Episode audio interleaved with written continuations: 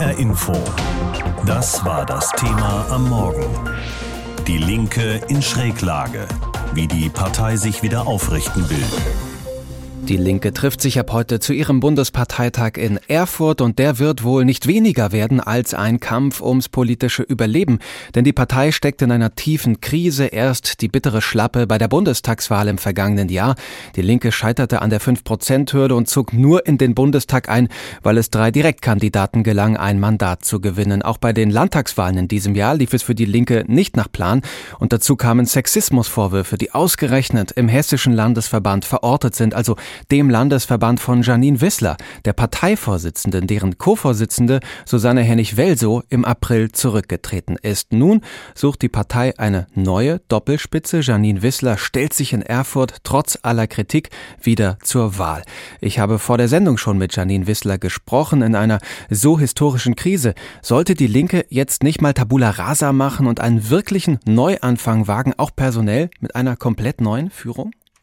Ja, ich selber bin ja erst letztes Jahr als Parteivorsitzende gewählt worden und ich glaube, dass die Probleme etwas tiefer liegen, als dass man sie einfach dadurch lösen könnte, dass man äh, jetzt das Personal austauscht, sondern wir hatten ja auch in den letzten Jahren leider eine Reihe von Wahlniederlagen und ich finde, wir müssen überlegen, woran das liegt, äh, warum Menschen uns äh, nicht mehr vertrauen oder uns nicht mehr die Stimme geben. Und ich denke, das liegt ein Stück weit daran, dass wir nicht mehr mit klaren Botschaften erkennbar sind. Also ich finde, die Linke muss die konsequente Opposition zur Ampel sein. Wir müssen deutlich machen, dass äh, wir ein Problem bei der sozialen Gerechtigkeit haben. Wir müssen uns für die einsetzen, die unter hohen Mieten und hohen Preisen leiden und ähm, für die Menschen, die jeden Tag hart arbeiten und kaum über die Runden kommen und die Menschen, die in Armut leben. Und ich finde, das müssen wir inhaltlich transportieren und deutlich machen, für was es die Linke braucht. Und da hoffe ich, dass dieser Parteitag jetzt natürlich auch die Weichen stellen wird, mhm. äh, dass wir wieder erfolgreich sind.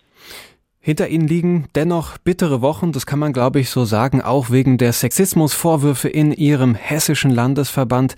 Haben Sie da nicht mal an Rücktritt gedacht, auch weil das ja alles passiert ist, während Sie die Verantwortung getragen haben? Ja, das Problem ist natürlich gewesen, äh, dass wir nicht die passenden Strukturen hatten. Also wir hatten keine externen Anlaufstellen, wo sich Menschen hinwenden konnten, die etwas in so einer Partei erlebt haben. Natürlich muss man sagen, Sexismus ist ein gesamtgesellschaftliches Problem, aber natürlich ist die Linke davon auch nicht frei. Und ähm, wir nehmen solche Vorwürfe ernst, wir gehen dem nach. Und deswegen haben wir jetzt auf Bundesebene und auch in Hessen eine externe Expertenkommission eingerichtet, an die sich Menschen wenden können, weil wir natürlich natürlich wissen, ähm, wir können das bei 60.000 Mitgliedern nicht vollständig verhindern, dass so etwas passiert. Wir wollen Strukturen schaffen, die das so schwer wie möglich machen und vor allem auch Hilfsstrukturen, wenn so etwas passiert. Von daher haben wir da Konsequenzen daraus gezogen und das, was unseren Strukturen gefehlt hat, jetzt auch aufgebaut. Das ist eine Antwort auf die Sexismusvorwürfe. Ich frage nochmal nach. War Rücktritt da für Sie nie ein Thema? Wenn ich der Meinung gewesen wäre, dass ich damals etwas gewusst hätte, ja, von diesen Vorwürfen. Aber so war es ja nicht. Ja. Also ich bin erst Ende letzten Jahres über diese Vorwürfe in Kenntnis gesetzt worden und dann habe ich sofort gehandelt und habe die zuständigen Gremien informiert. Sie haben nach den Sexismusvorwürfen und dem Rücktritt von äh, Susanne Hennig-Welsow ja auch länger geschwiegen. Sicher nutzt man da die Zeit ja auch, um zu reflektieren, was genau ist möglicherweise schiefgelaufen. Wie sehen Sie das denn heute? Was ist denn möglicherweise auch Ihr Anteil daran, dass diese Doppelspitze auf Dauer nicht funktioniert hat?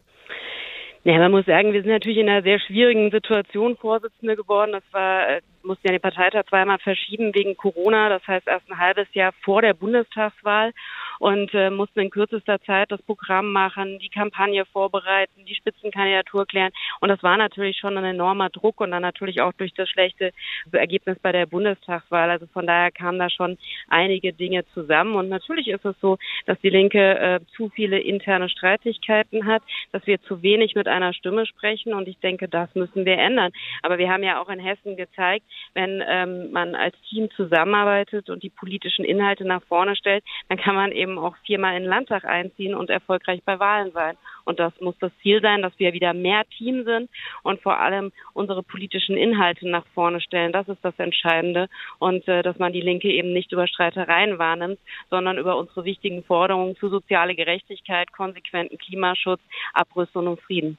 Kritik kommt ja derzeit nicht nur von außen, sondern auch durchaus aus den eigenen Reihen. Von Bodo Ramelow zum Beispiel, Thüringens Regierungschef, hat im Interview mit dem Spiegel Verbesserungen in der Führungsstruktur der Linken gefordert. Er hat gesagt, es brauche Führung, die willens sei, tatsächlich Führung als Führung zu verstehen. Das hat er wörtlich gesagt. Warum sind Sie die Richtige für diese Aufgabe? Naja, Führung ist natürlich auch innerhalb der Linken nicht nur eine Person. Ich denke, wir brauchen ein starkes Team, das sich vertraut, dass sie auch die Pluralität der Partei widerspiegelt und trotzdem auch mit einer Stimme spricht. Und ich denke, das müssen wir äh, wiederherstellen. Die Antwort auf die Frage, wie geht's eigentlich der Partei Die Linke, lautet schlecht ziemlich schlecht. Die letzten Wahlen alle verloren, die Umfragewerte sind im Keller und die Parteispitze gilt als Synonym für das Wort Streit. Heute beginnt der Bundesparteitag der Linken in Erfurt. Ein neues Führungsduo und ein anderer Kurs sollen die Partei wieder in die Erfolgsspur zurückbringen. Doch wie sieht die Basis der Partei die aktuelle Situation? HR-Inforeporter Frank Angermund hat sich in Frankfurt umgehört. Ein toller Sommerabend in Frankfurt-Sachsenhausen. Acht Mitglieder von Die Linke, Stadtteilgruppe Süd, treffen sich zum Stammtisch in einer gediegenen Apfelweinkneipe. Nach der herzlichen Begrüßung legt Knut Dörfel einen aktuellen Zeitungsartikel auf den Tisch. In einem Interview attackiert Ex-Fraktionschefin Sarah Wagenknecht kurz vor dem Bundesparteitag die Parteichefin Janine Wissler. Wenn ich dann noch überlege, dass Janine Wissler ja zum Beispiel gebeten wurde, weiterzumachen, bin ich schon äh, sehr unzufrieden mit denjenigen, die jetzt sagen, wir brauchen neue Gesichter. Ja. Die Streitigkeiten in der Parteispitze der Linken bekommen die Mitglieder in Frankfurt-Sachsenhausen auch nur aus den Medien mit. Doch alle kennen die Frankfurterin Janine Wissler persönlich und alle schätzen sie, so wie Gerlinde Woge. Man kann sie jetzt nicht einfach im Nachhinein verantwortlich machen für schlechte Wahlergebnisse, die wir zweifelsohne hatten. Janine Wissler solle die Partei weiterführen, am besten mit dem Ostberliner Europapolitiker Martin Schirdewan. Ein weiterer heikler Punkt für die Linke ist der Angriffskrieg Russlands in der Ukraine. Politische Beobachter sehen darin die Gretchenfrage für den Parteitag.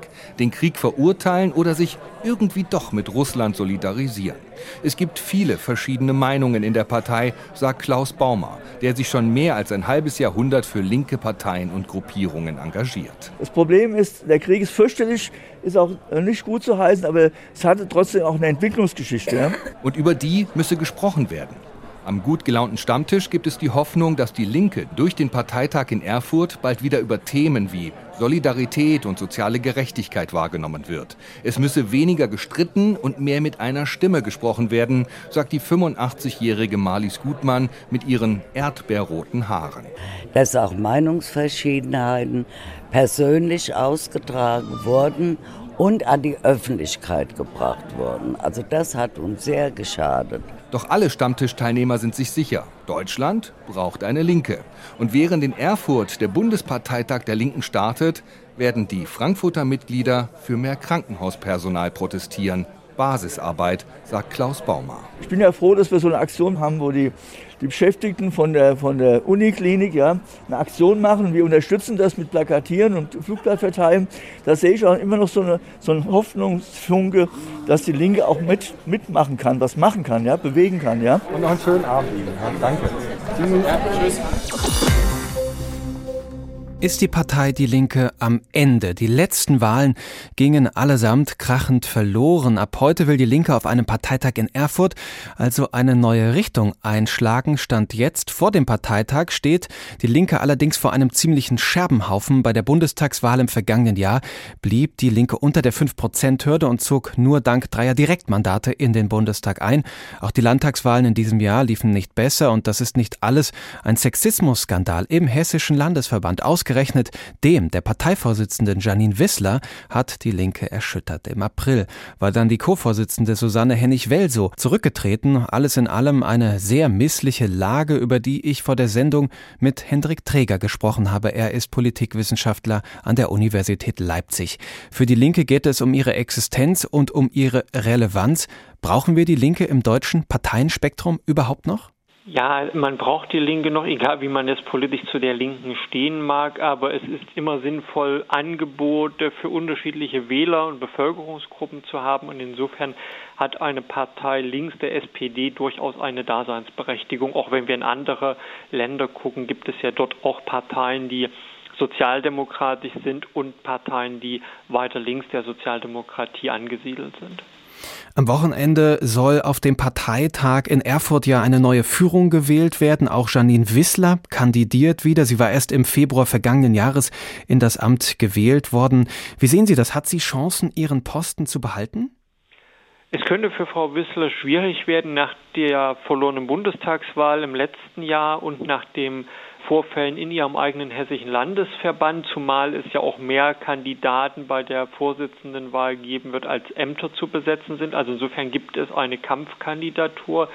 Und die Linke hat im Gegensatz zu anderen Parteien es immer spannend gemacht bei manchen Abstimmungen über das Personal. Also ist man nicht automatisch gesetzt, in Anführungszeichen, wenn man Parteivorsitzende und Amtsinhaberin ist, mhm. insbesondere wenn man politisch so angeschlagen ist, wie das bei Janine Wissler der Fall ist. Was ist denn aus Ihrer Sicht das Hauptproblem der Linken? In der Partei gab es ja immer unterschiedliche Positionen, es gab immer Streit, aber zuletzt waren die Positionen doch weit auseinander, zum Beispiel wenn es um Äußerungen zum Ukraine-Krieg ging oder auch um die Maßnahmen in der Corona-Pandemie. Warum hat sich das auf einmal so zugespitzt?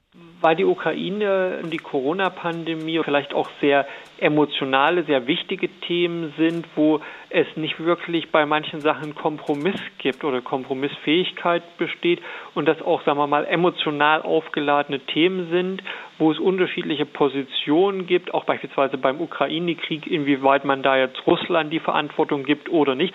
Und das ist äh, sozusagen die Schwierigkeit, dass die Linke eine sehr heterogene Partei ist, die sehr viele Strömung sehr viele Meinungen versucht abzubilden, dass das aber bei bestimmten Sachthemen einfacher möglich ist als beispielsweise bei so einem globalen Thema wie Ukraine-Krieg oder Covid-19-Pandemie.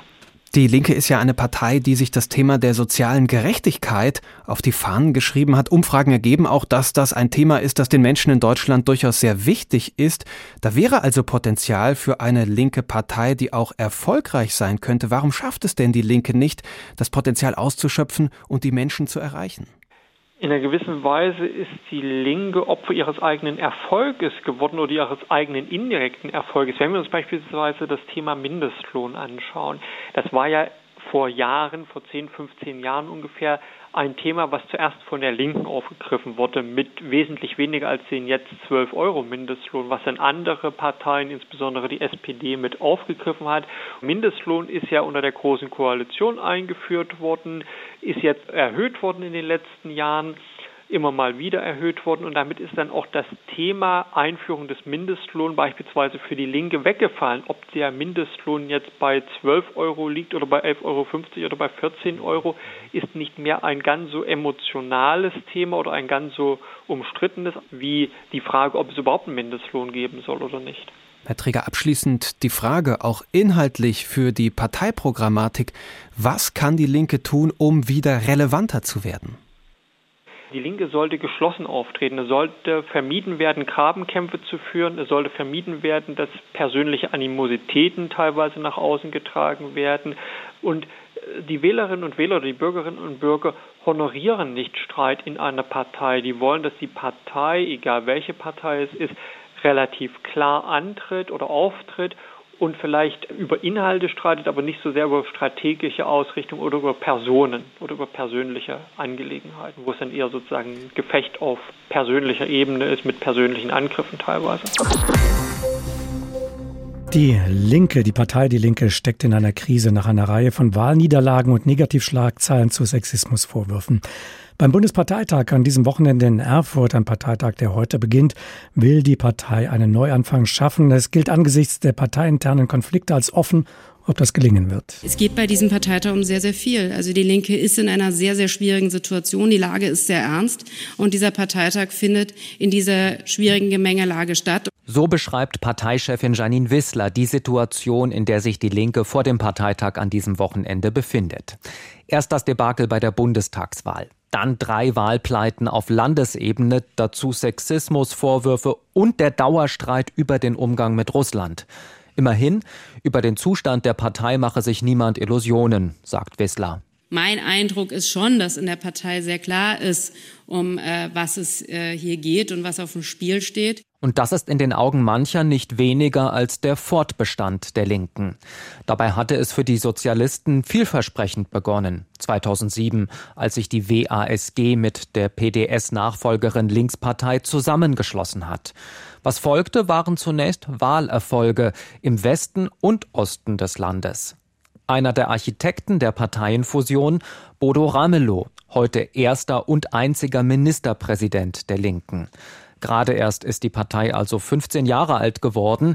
Kein leichtes Alter, wie der Thüringer Regierungschef im Gespräch mit dem ARD Hauptstadtstudio sagt. Das sind die Pflegeljahre.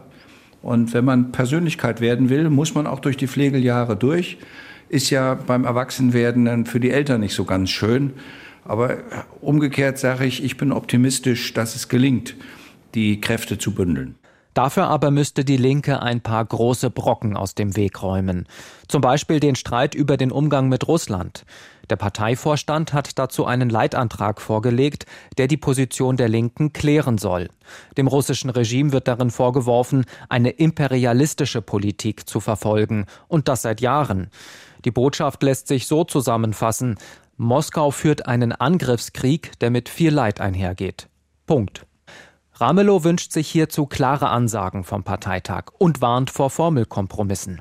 Wenn wir unsere Werte von Freiheit, von Rechtsstaatlichkeit, von Gewaltenteilung verteidigen wollen, brauchen wir eine Klarheit dafür, dass wir nicht vor Autokraten und Antidemokraten am Ende die Augen verschließen. Doch die Bundestagsabgeordnete Sarah Wagenknecht will mit einigen Mitstreitern Änderungen am Antrag der Parteispitze durchsetzen. Das Argument, für den Krieg Russlands gebe es keine Rechtfertigung, man dürfe ihn aber nicht aus dem historischen Zusammenhang lösen. Stichwort NATO-Osterweiterung.